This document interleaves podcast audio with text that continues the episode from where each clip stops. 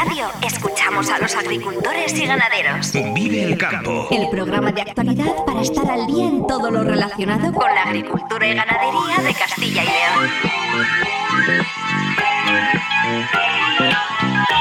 Vive el campo con Jaime Sánchez Cuellar.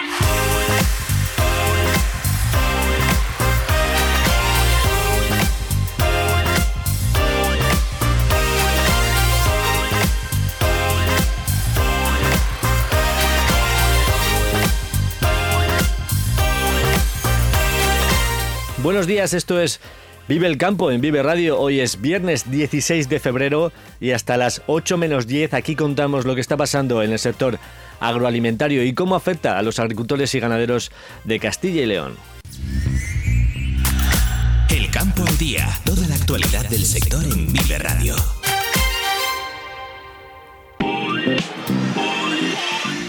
El Ministerio presenta un primer paquete de 18 medidas para tratar de calmar las protestas del campo. En concreto, se anuncian eh, propuestas sobre la cadena alimentaria para flexibilizar la PAC ya esta campaña o la supresión del cuaderno digital obligatorio que pasará a ser voluntario. Ahora lo detallamos. Las organizaciones agrarias ven avances, pero quieren negociar la letra pequeña y de momento se mantienen las movilizaciones. El sector del Bierzo se manifiesta unido con una tractorada por las calles de Ponferrada. Además de las reivindicaciones comunes al resto de agricultores, también piden soluciones para los problemas de la apicultura y la ganadería. Los agricultores de la comunidad de regantes Macías Picabea, al norte de la provincia de Valladolid, exigen con una tractorada a la sociedad estatal Seiasa una solución a los problemas que arrastran en la tubería general de riego, con 20 reventones el año pasado. Esta próxima campaña está en el aire porque incluso la compañía de seguros rechaza continuar con el contrato. Y la quinta Feria Apícola Internacional de Zamora, Meliza, comienza hoy en el recinto de Ifeza. Durante todo el fin de semana se desarrollará este encuentro profesional con los últimos avances tecnológicos en alimentación, maquinaria o indumentaria.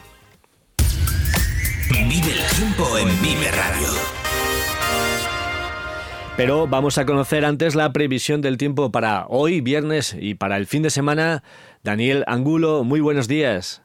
Hola Jaime, muy buenos días amigos oyentes de Vive Radio y Vive el Campo.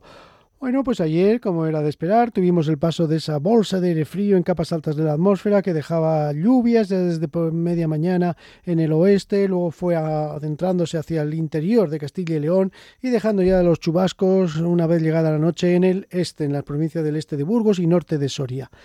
Eh, las cantidades más importantes, como era de esperar, estuvieron centradas sobre todo durante la mañana y el mediodía en el oeste-suroeste y así en la Cobatilla, en la estación de esquí, se recogieron en Salamanca hasta 24 litros por metro cuadrado. También en el puerto de San Isidro, que suele ser otro lugar nivoso y lluvioso, pues recogieron 13 litros por metro cuadrado y como eh, esta bolsa de frío, esta borrasca así de capas altas de la atmósfera venía acompañada de vientos del suroeste, Candeleda también recogió hasta 13 litros por metro cuadrado. En el puerto del Pico en Ávila 10 litros y luego en León, en Villablino, pues recogieron 10 litros por metro cuadrado. Cantidades de 7-8 litros hubo, por ejemplo, en el resto de capitales de provincia, en Salamanca, en Burgos también 7 litros, con chaparrones fuertes por la tarde, en Palencia se recogieron 6 litros y siete y medio en Valladolid. En León también se recogieron 7,4. Y como digo, durante la pasada noche ha estado sobre todo lloviendo en el norte de Soria y este de Burgos. Y ahora mismo hay algunos chubascos por el nordeste, por zona de Merindades, pero la tendencia es que estos chubascos vayan desapareciendo porque hoy viernes ya regresa el anticiclón, regresan las altas presiones y en las capas altas y medias de la atmósfera también va a haber aire cálido. Por eso digo ya se va alejando, se van alejando los chubascos, les vamos a tener los que tenemos ahora son ya lo último, eh, los restos de ese frente, los colectados de ese frente, es lo que estamos teniendo ahora esos chubascos del norte de Soria y norte nordeste de Burgos, pero la tendencia es que las nubes que vamos a tener durante la buena parte de la mañana pues vayan dando paso a claros. Y eso sí, hoy bajan las temperaturas, ayer máximas de 18, 19 grados en muchas capitales de provincia, hoy no van a superarse los 15 grados. En Ávila va a haber una mínima de, se espera una mínima de 4 grados y 12 de máxima. Ojo porque las mínimas van a llegar esta próxima noche, no las que tenemos ahora, sino las que se darán ya allá hacia la medianoche. Como digo, en Ávila 4 de mínima, 12 de máxima. En Burgos espera una mínima de 4, 5 grados y 13, tan 12 tan solo de máxima también. 14 de máxima se esperan en León con 2 de mínima, 2 de mínima en Palencia, 13 de máxima. 4 de mínima en Salamanca con 14 de máxima, 11 tan solo en Segovia, 10, 11 de máxima y 3 de mínima esta próxima noche. En Soria 2 de mínima esta próxima noche, 12, 13 de máxima, 12, 13 de... Eh, pueden alcanzarse 14 en Valladolid con 3 de mínima en la próxima noche y en Zamora 4 de mínima y a mediodía estarán sobre 14-15 grados. Estas son las temperaturas previstas para esta jornada de viernes en la que, como digo, se vuelve la estabilidad. Mañana, por lo tanto, eh, las temperaturas van a ser bajas. Al amanecer tendremos mínimas tan solo de 0 1 grado. Ojo porque eh, el amanecer va a ser frío, con nieblas también, especialmente por los valles de los grandes ríos, por tierra de campos, pero unas nieblas que van a ir levantando rápidamente, ya que estamos en la segunda quincena de la segunda mitad de febrero. Esta vez no hay segundas quincenas, porque no tiene el mes 30 días. Y como digo, ahora las nieblas duran poco, y irán levantando rápidamente, estarán por los valles de los ríos. Y luego mañana va a ser una jornada bastante soleada, con algunas nubes altas, algunos cirros, esas nubes blanquecinas que suelen aparecer cuando llega aire más cálido y que van a estar presentes en los cielos. Y mañana ya suben, vuelven a subir las temperaturas eh, máximas tras el descenso que van a tener hoy por la entrada de viento norte flojo. Mañana ya máximas otra vez de 16, 17 eh, grados, a mediodía en algunas zonas, pero bueno, rondaremos por lo general los 14-15 grados. En algunas zonas del sur Sí, de Ávila y de Salamanca sí que podrán alcanzar hasta los 16 grados, pero en el resto valores, como digo, sobre 13-14 grados con cielos poco nubosos en general y nieblas matinales. Y el domingo, bueno, pues en principio la primera mitad del día va a transcurrir tranquila, con estabilidad, con algunas nieblas también a primeras horas de la mañana, pero ya vamos a ir viendo cómo por el oeste empiezan a entrar nubes medias, cómo los cielos se van a ir nublando, sobre todo a partir del mediodía, y por la tarde ya tendremos los cielos bastante nubosos, especialmente en la mitad norte. Y es que el domingo por la tarde llega un nuevo frente frío al Cantábrico que va a dejar cielos nubosos y lluvias débiles en el norte de Palencia, norte de Burgos, y que luego pues eh, persistirán durante la noche. Pero vamos, van a ser lluvias débiles. Excepto eso, esas lluvias del domingo, nos espera un fin de semana tranquilo y con temperaturas en ascenso progresivo. Y nada más. Buen día a todos y a disfrutar de este fin de semana en el que ya tenemos los almendros floridos casi por todo Castilla y León. Hasta lunes en Vive el Campo. Muchas gracias, eh, Daniel. Eso haremos, disfrutar del fin de semana. Hoy es viernes, así que luego seguiremos hablando de meteorología con Víctor González, hoy para saber eh, qué va a pasar con la corriente del Atlántico Norte. Luego lo vemos. Ayer por la tarde, mm, reunión en Madrid entre el Ministerio de Agricultura con los representantes de Asaja, COAG y UPA. El ministro Luis Planas puso encima de la mesa un paquete de 18 medidas para tratar de frenar las protestas del campo que se seguirán negociando con reuniones más técnicas la próxima semana y también con las comunidades autónomas que ya están convocadas para el próximo lunes. Y otra cita importante será el 26 de febrero en la reunión de Consejo de Ministros de Agricultura de la Unión Europea porque algunas de las propuestas presentadas ayer tienen que negociarse en Bruselas. Y en detalle, ¿qué se presentó ayer por la tarde? Bueno, quizás las medidas más concretas se refieren a la PAC y a su simplificación ya para esta campaña. En concreto, se propone eh, derogar la BECAM 7, la de rotación de cultivos, y la BECAM 8, la de superficies no productivas, en regadío. Respecto a la BECAM 6, la cobertura mínima de suelo, eh, se va a permitir el laboreo vertical entre la cosecha y el 1 de septiembre y también permitir el abonado en verde en ese periodo. Eh, además, se va a ampliar el catálogo actual de ecoesquemas para tener en cuenta las zonas especialmente áridas. También el ministro propone eh, que la puesta en marcha del cuaderno digital, que iba a ser obligatorio para algunas explotaciones a partir del 1 de septiembre, va, se quita la obligatoriedad del cuaderno digital y tendrá carácter voluntario. Aún así, el Ministerio entiende que es una herramienta eh, de futuro de la agricultura y, por tanto, lo que va a hacer es incentivar y, promocionar eh, su uso, pero de carácter eh, voluntario. Eso es eh, todas las medidas respecto a la simplificación de la PAC. Hay otro paquete de medidas que tienen que ver con el refuerzo de la aplicación de la ley de la cadena alimentaria.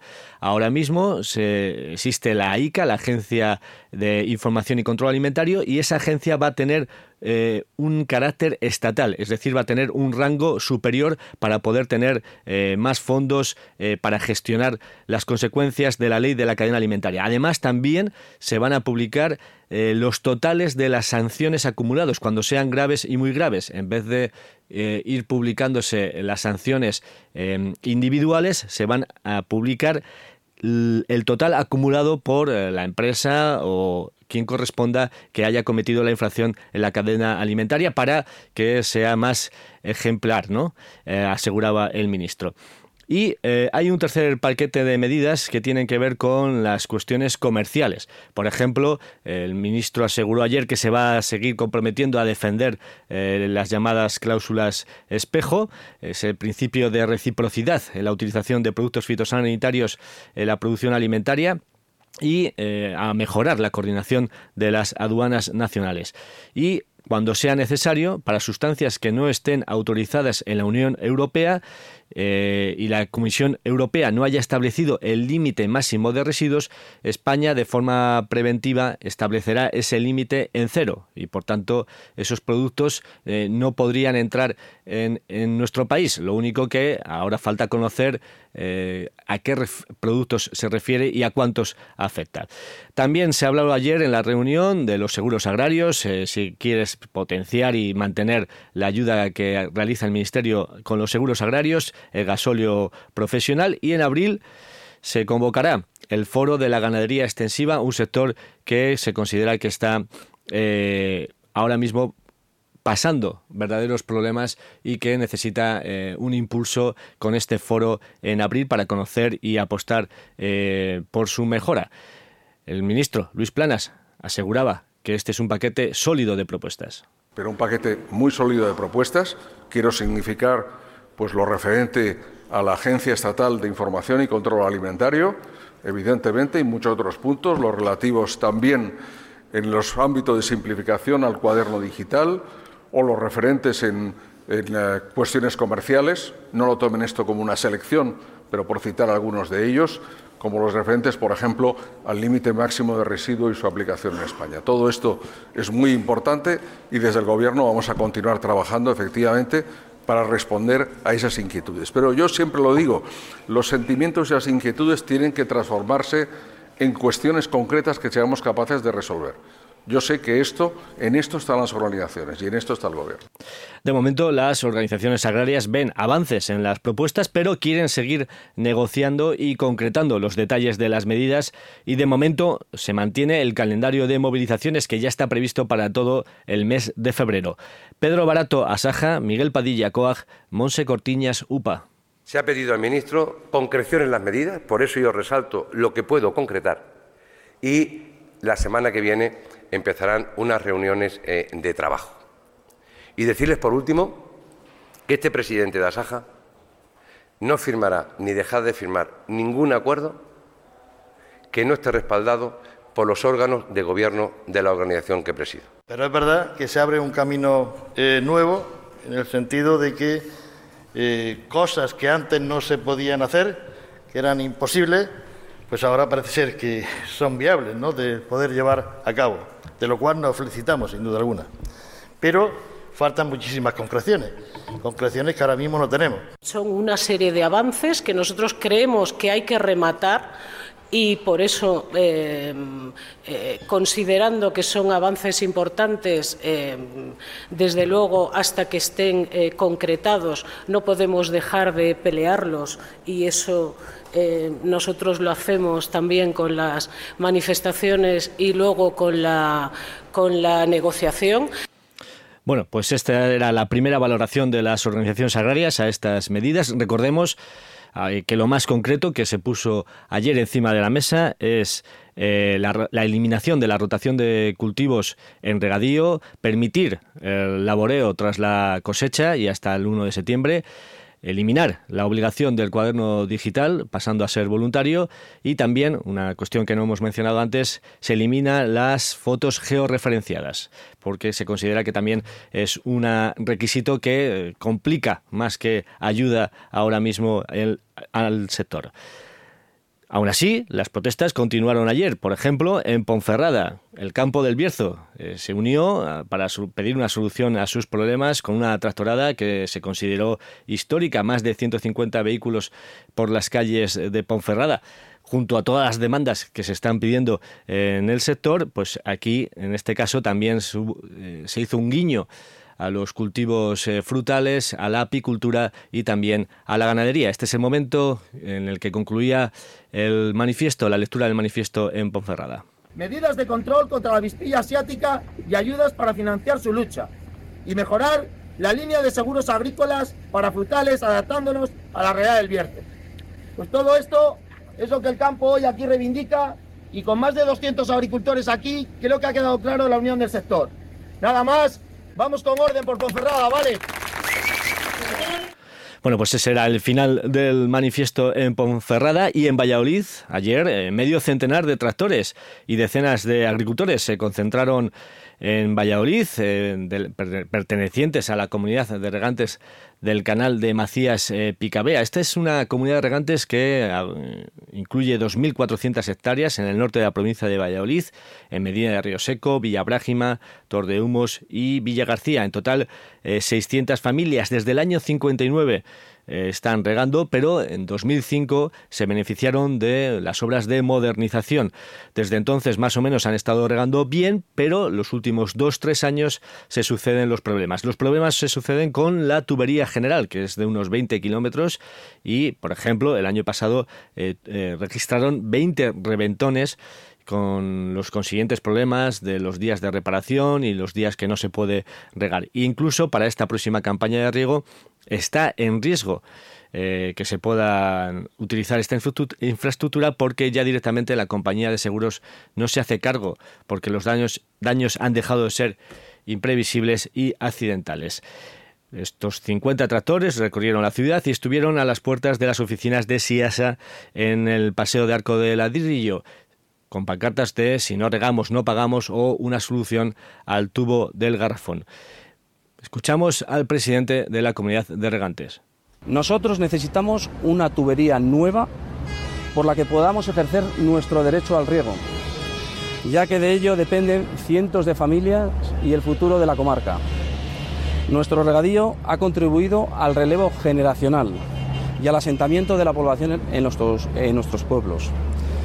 Pedimos, por favor, que no lo destruyan. Los agricultores recibieron el apoyo de los cuatro alcaldes de los municipios que engloba la comunidad de regantes y de la diputada del Partido Popular, Milagros Marcos. Esperemos que este se resuelva y además de forma urgente, porque si no, no van a poder regar. A partir de abril van a necesitar riego.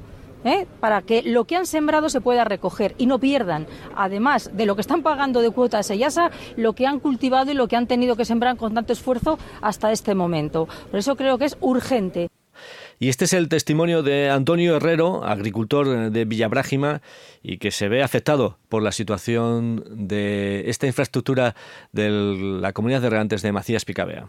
Del primer pago que tenemos con Caja España, que es un préstamo que tuvimos que pedir a agricultores y ganaderos, pues en el 2030 es cuando finaliza y del 2030 al 2050 es la segunda parte, que son 8 millones de euros, que como les hemos dicho por activa o por pasiva, sin hacernos caso, si te dan un canal modernizado con una vida de 50 años y con 18 años el canal muere, cuando llegue la hora de pagar su, préstamo correspondiente, como comprenderán, no vamos a poder hacer cargo.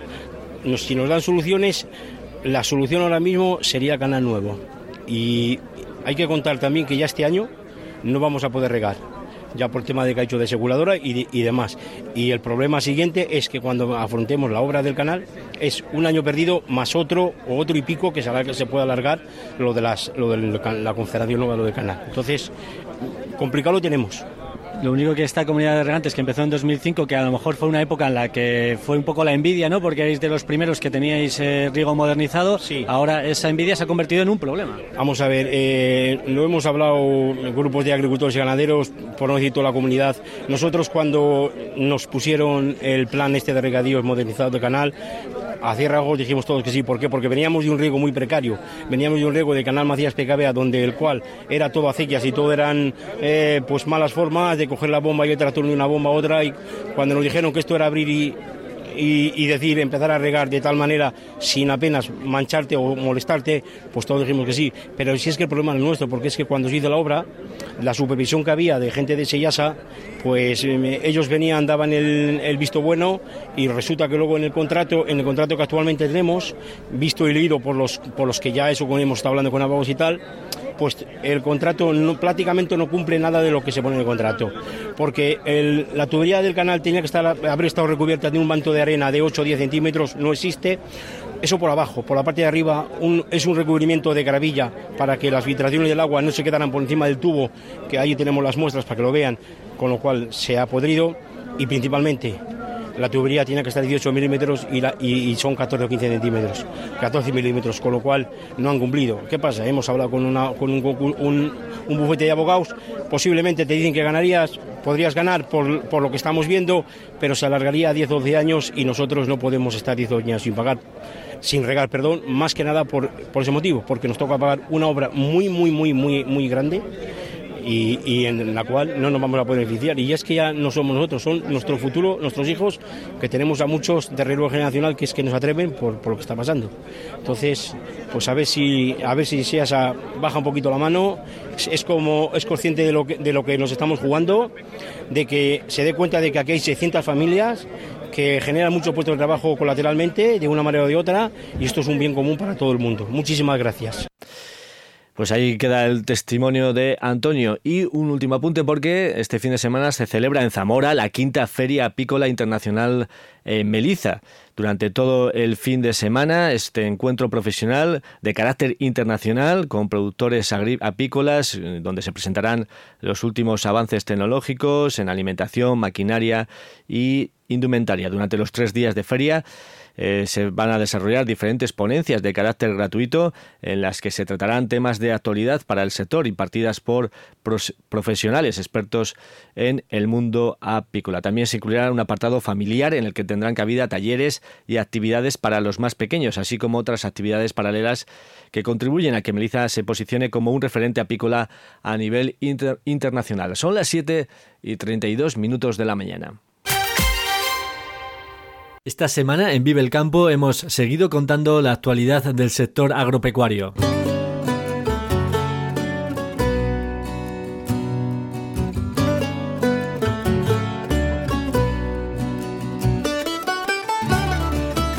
y lo hemos hecho interesándonos por el futuro de un cultivo como la alfalfa deshidratada. Hemos conocido los avances que aportará la nueva agricultura robótica de precisión hemos descubierto las razones por las que comer carne beneficia al planeta y a la salud. Felipe González, gerente de la empresa de alfalfa deshidratada Cofocil. España y Castilla y León somos un referente mundial en la producción de alfalfa. La verdad es que somos un sector, no estamos muy conocidos a nivel nacional, por decirlo de alguna manera. A nivel internacional sí, porque exportamos el 80% de nuestra producción. Nosotros en San Tervás de Campos, el 20% de la producción que hacemos la destinamos al mercado nacional, cubrimos la necesidad del mercado nacional y el 80%, como el resto de las empresas del sector a nivel nacional, lo exportamos fuera de España. Dionisio Andújar, investigador del CSIC. ¿Cuándo podamos ver esos robots que a lo mejor sustituyan a los tractores en el campo haciendo las mismas tareas, tratando planta a planta? Pues oye, a lo mejor podemos, necesitamos tardar unos 20, 30 años, pero poco a poco damos pasos intermedios en los cuales los aperos se van a ir robotizando, los tractores van a ir mejorando y obviamente vamos a tener que hacer muchas menos tareas manuales en el campo. Tenemos que buscar una transición e ir adoptando las tecnologías de manera paulatina y como van surgiendo y comprendiéndolas, porque así será como podamos llegar a adoptarlas. Juan Pascual, autor del libro Razones para ser omnívoro por tu salud y la del planeta. ¿Por qué la gente, algunas personas, dejan de comer productos animales? ¿Lo hacen por razones de salud? ¿Lo hacen porque creen que así eh, están favoreciendo el medio ambiente? ¿O lo hacen porque así creen que no matan o no maltratan animales? Las tres premisas son falsas. Y no lo digo yo, lo dicen ya más de 15 asociaciones médicas, incluso la, la OMS acaba de publicar un, un, artículo, un reporte hace un par de meses hablando de las bondades y de la necesidad que tenemos de consumir productos de origen animal. Y por supuesto hemos estado en todas las tractoradas que se han celebrado en Castilla y León pues que el tema de los productos que nos vienen de terceros países viene sin ningún control, de los controles que nos están exigiendo aquí en Europa. Somos el único país que para el 1 de septiembre tendríamos que imponer el cuaderno digital, cuando es el único país de Europa que tiene el cuaderno digital. Es hora de flexibilizarle o quitarle directamente. Ahora hay un caldo de cultivo perfecto porque toda Europa está protestando, está haciendo ver sus problemas a la gente, a la ciudadanía hay que concienciar más a la ciudadanía de los problemas reales para nosotros y que los van a pagar ellos, nosotros antes y después ellos. Entonces, movilizaciones hasta intentar conseguir todo lo que podamos. Ya estamos asfixiados, ya no podemos más, nos han llevado a la calle porque no tenemos ningún otro remedio, ninguna otra cosa que hacer y estamos ya a la desesperada para luchar para el pan de nuestros hijos. Yo tengo dos hijos, me gustaría que mis hijos se dedicaran al campo porque lo quieren, porque les gusta y ahora mismo es inviable dedicarse al campo. Todas estas entrevistas y todos los programas los tienes en viveradio.es y en todas las plataformas de podcast.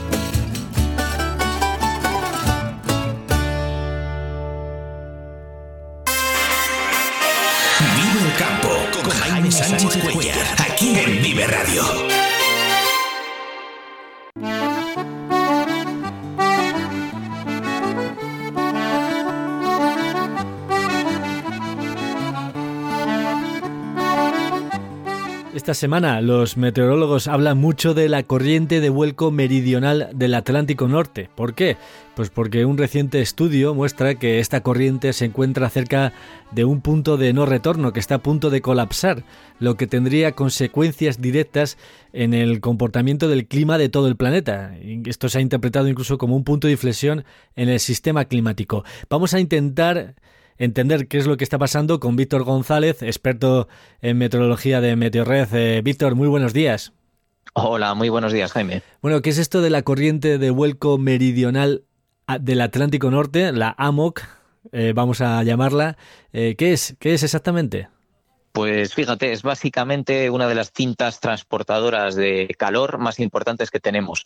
Concretamente forma parte de lo que se conoce como circulación termoalina, es decir, la circulación eh, a gran escala de los océanos que transporta el agua de unas partes a otras del planeta y por tanto, al transportar el agua, también transporta masas de agua de distinta temperatura. Es decir, que actúa como una especie de refrigerador gigante o radiador, como queramos verlo, que intenta, digamos, igualar las diferencias de temperatura que hay en el planeta. Y concretamente el ramal del Atlántico es conocido como la AMOC, efectivamente, por las siglas en inglés de lo que has comentado, que lo que hace es transportar aire, o sea, perdón, agua cálida a latitudes altas, a los polos, y el agua fría, más densa, se hunde y vuelve a regresar al Ecuador.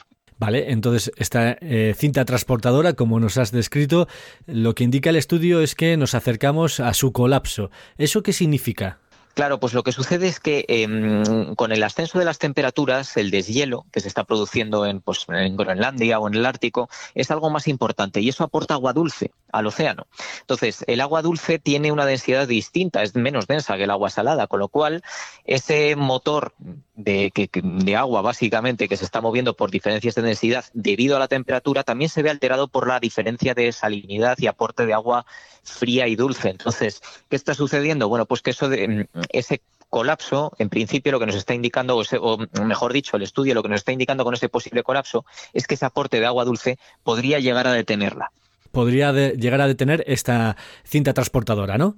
Efectivamente. ¿Y qué consecuencias podría tener, por ejemplo, para el clima en Europa? Pues fíjate, si eso se detuviese, en Europa, que precisamente debemos nuestro clima relativamente templado al transporte de aguas cálidas desde la zona subtropical, pues lo que pasaría es que cambiaría radicalmente esto. De hecho, en los veranos, eh, por lo general, al meterse más las dorsales subtropicales, el aire subtropical, seguirían siendo cálidos, puede que incluso algo más cálidos. Sin embargo, los inviernos, no, los inviernos eh, se enfriarían. Europa tendría un clima algo más continental al perder esta influencia eh, húmeda oceánica y eh, podrían enfriarse mucho, de hecho, con valores de temperatura que están simulados entre 5 y 15 grados. Claro, eso tendría unas consecuencias muy graves, puesto que es una, es una caída de temperatura muy fuerte en una zona que tiene unos inviernos relativamente templados para su latitud, si la comparamos con los inviernos, por ejemplo, de, de Asia o de Canadá a la misma latitud que Europa. ¿Por qué ocurre esto? O sea, ¿cuáles son las causas, no, eh, Víctor, de que la corriente eh, llegue a detenerse? Pues mm, aquí tenemos que tener claras dos cosas. Para empezar, que la causa es precisamente un aumento de la temperatura global que está facilitando cada vez más el deshielo en el Ártico y en Groenlandia, con lo cual hay aporte de agua dulce al mar cambia completamente la distribución de las capas de distinta densidad del agua, porque claro, el agua más densa es normalmente el agua más fría y también el agua más salada. De hecho, en el Mar Muerto eh, la gente casi flota. Es muy difícil ahogarse porque es un agua tan densa al tener tanta sal que la gente flota. Sin embargo, el agua dulce no. El agua dulce es mucho menos densa y es más fácil hundirse en ella. Pues aquí lo que sucede es que con ese aporte de agua dulce estamos interrumpiendo esa corriente y poco a poco se puede ir frenando. Y luego lo otro, la otra parte que hay que tener clara es que este proceso es extremadamente lento. Es decir, no es algo que ocurra de hoy para mañana y de hecho ni siquiera saben exactamente cuándo puede ocurrir. Lo que están buscando son indicadores que nos muestren cuándo ese eh, exceso de agua dulce empieza a bloquear la corriente y a partir de ahí hacer un pronóstico de cuándo puede ocurrir esto. De todas formas, estamos hablando de un proceso lento que puede ocurrir a lo largo de varias décadas. Eh, te he leído, además, y recomiendo a los oyentes que puedan estar interesados en este tema y en otros temas que hablamos contigo, eh, Víctor, que puedan leerte en los artículos que publicas en Meteorred, que precisamente eh, mencionabas que ese es uno de los eh, condicionantes más difíciles de, de, conocer, de saber cuándo podría suceder esto, pero bueno, en cualquier caso a lo mejor estamos hablando de décadas como mencionabas. Y una última pregunta, Víctor. Estamos hablando mucho del calentamiento global y nos acabas de explicar que si esto sucede, probablemente los inviernos podrían ser eh, más fríos en Europa. ¿Podemos decir que si Europa se enfría, eso sería una buena noticia o no? Pues aquí es donde vengo yo con la mala noticia y es que no, pero además por dos razones distintas. La primera porque sería un cambio local, es decir, aunque justo en Europa se produciría un enfriamiento, realmente el planeta como tal se está calentando y se seguiría calentando, con lo cual en otras zonas el calentamiento continuaría su curso y puede que este enfriamiento pues solo sea local en Europa. Y el segundo motivo es porque precisamente este enfriamiento lo que hace es provocar otro cambio muy brusco, es decir, ahora mismo estamos poniendo esfuerzos en adaptarnos a un clima cada vez más cálido, en la agricultura, la ganadería, en los eh, recursos básicos poco a poco se tendrán que ir adaptando. En algunos sitios pues eh, trae ventajas, en otros inconvenientes, pero bueno, cualquier cambio es eh, normalmente difícil de abordar y mientras estamos haciendo eso, eh, lo último que queremos es que vuelva a producirse otro cambio muy brusco y encima en el sentido contrario, es decir, nos afectaría totalmente. Eso por una parte, porque además estamos hablando de un descenso de la temperatura en Europa de entre 5 y 15 grados, es decir, mucho más fuerte que el ascenso que estamos teniendo ahora, que de momento pues es como mucho de un par de grados en la región mediterránea. Entonces, eh, evidentemente de producirse sería otra mala noticia. Por tanto, eh, tenemos mucho tiempo, es algo que no se sabe cuándo va a ocurrir. En el, en, el caso de que ocurriese, estaríamos hablando de varias décadas seguramente. Pero bueno, mientras tanto, pues eso, tenemos que hacer frente a este calentamiento que tenemos ahora, que va a continuar. Y por supuesto, si esto se produce, pues sería otro problema añadido. Porque además eh, el sistema climático mm, quizás funciona como unas piezas de dominó y si se mueve esta pieza, por ejemplo, pues seguramente puedan eh, modificarse el comportamiento de otras corrientes y de otros eh, condicionantes, ¿no? De todo del conjunto del sistema climático. Claro, efectivamente, efectivamente. De hecho es que es bastante complicado anticiparse a cada movimiento, a cada ficha de dominó, como dices, precisamente por eso, porque cada una tiene su comportamiento y, y están colocadas de una forma que unas pueden tirar a otras, efectivamente por eso es tan difícil la predicción de estos eventos climáticos y por eso interesa tanto anticiparse a ellos. De momento, bueno, estamos observando este calentamiento, está, eh, se ha podido predecir eh, con cierta antelación, todos lo sabemos, pero bueno, las consecuencias que puede tener pues eh, son difíciles de estudiar y bueno, conviene seguir en ello. Víctor González, experto en meteorología de Meteorred, muchísimas gracias por contarnos algunos secretos de la AMOC y te esperamos el próximo viernes. Un saludo. Un saludo, Jaime.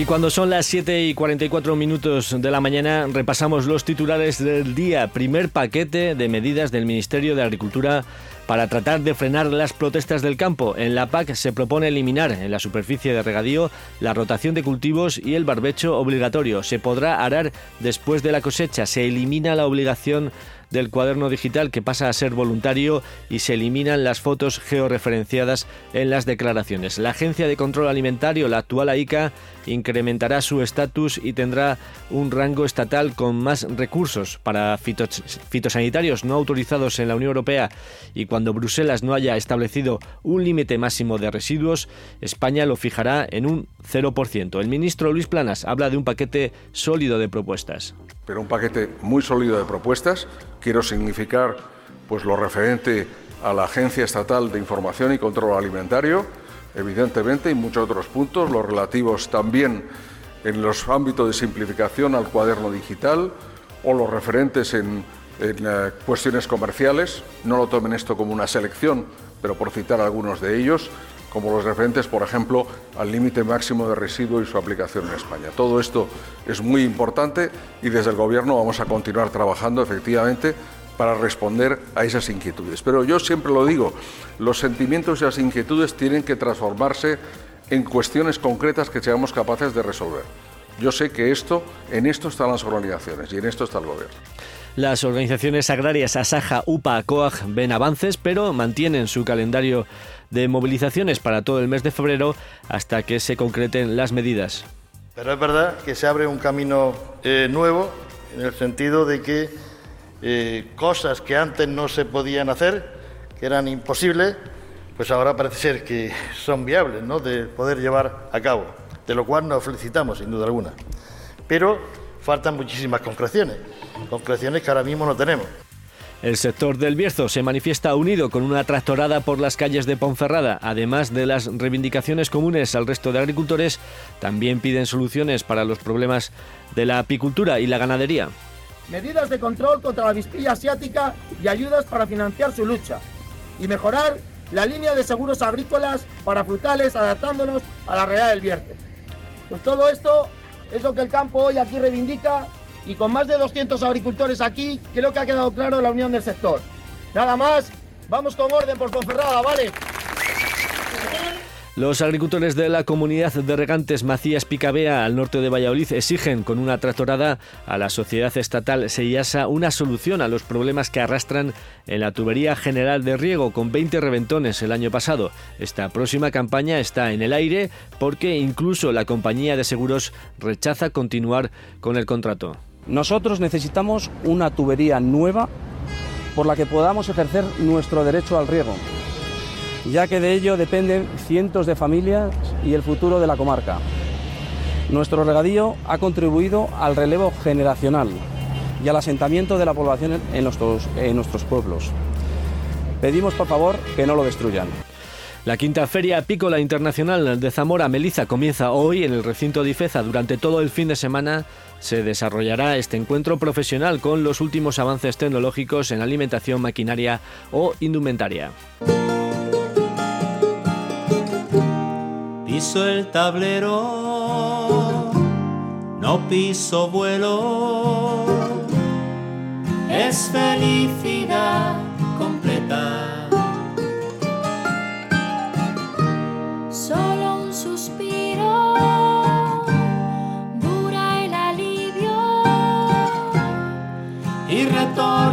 La tristeza. Es efímera la alegría. Hasta aquí el programa Vive el Campo, la cita diaria con la actualidad del sector agroalimentario en Vive Radio. Ha sido un placer compartir esta semana de radio. Si has estado a gusto, regresamos el lunes puntuales a las 7 y 10 de la mañana. Esta semana nos han acompañado en nuestra despedida los hermanos Cubero con esta canción de título Efímera. Un saludo de Ángel de Jesús en el control técnico y de quien nos habla, Jaime Sánchez Cuellar. Feliz jornada a todos los que vais a disfrutar, claro que sí, hoy del campo. Muy buenos días. Un beso tierno, abrazo un cielo, Parece dicha perpetua. De ella me alejo un solo metro. Se derrumban mis certezas. Es efímera la alegría